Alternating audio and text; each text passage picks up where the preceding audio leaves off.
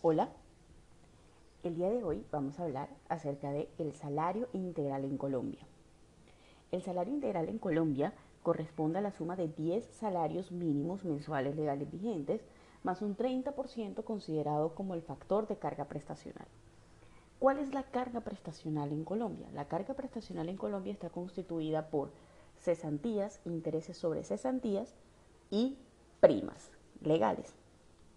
Para el año 2020, eh, este salario tiene un, eh, asciende a un monto de 11.411.439 pesos.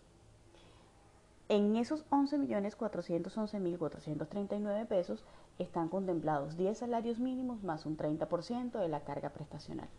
Se entiende que en este 30% solamente, y es importante aclarar, están incluidas eh, los, están incluidos los factores prestacionales de cesantías, intereses sobre cesantías y primas.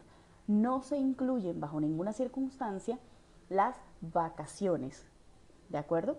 Entonces, eh, todo esto, tal cual como lo estipula la Ley 50 de 1990 y el artículo 32, 132 del Código Sustantivo del Trabajo, específicamente en su numeral 2. Abro comillas textualmente.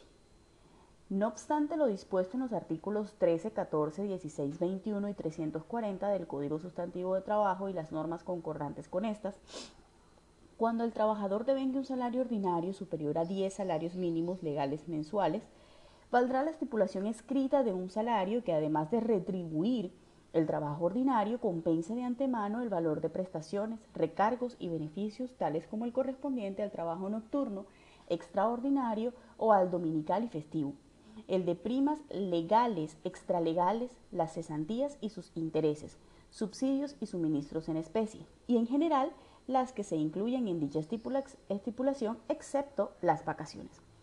Esto es que cualquier persona en Colombia que devengue 10 salarios mínimos tiene la libertad de pactar, porque este artículo 132 son formas y libertades de estipulación de los salarios, eh, una persona que devengue 10 salarios mínimos tiene la libertad de pactar, ganarse o devengar un salario integral. Esto es, recibir de manera anticipada la carga o el pago por sus prestaciones sociales. Otra notación importante que hay que definir, que hay que saber del salario integral, es que el salario integral nunca puede ser inferior a 10 salarios mínimos más el 30% de la carga prestacional.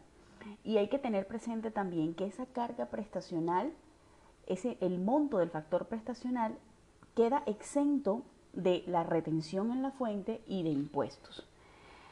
Por tanto, también cuando nosotros vamos a hacer la liquidación de la seguridad social, eh, no vamos a tener en cuenta este 30% que corresponde a la carga prestacional. Eso de acuerdo al numeral 3 del mismo artículo 132 que dice textualmente, este salario no estará exento de las cotizaciones de seguridad social ni de los aportes al SENA, ICBF y cajas de compensación familiar. Pero en el caso de estas tres últimas entidades, los aportes se disminuirán en un 30%. Es decir, vamos a tener en cuenta los 10 salarios mínimos mensuales legales vigentes. Hay que tener presente también y recordar que una persona que devengue 10 mm, eh, salarios mínimos en adelante en Colombia, el empresario no tiene el beneficio del artículo 114 raya 1 del Estatuto Tributario. Entonces, eh, cuando vamos a hacer la liquidación de la seguridad social y, las, y los parafiscales, debemos hacerlo sobre el 70% del 100% del salario integral, es decir, sobre los 10 salarios mínimos mensuales legales vigentes.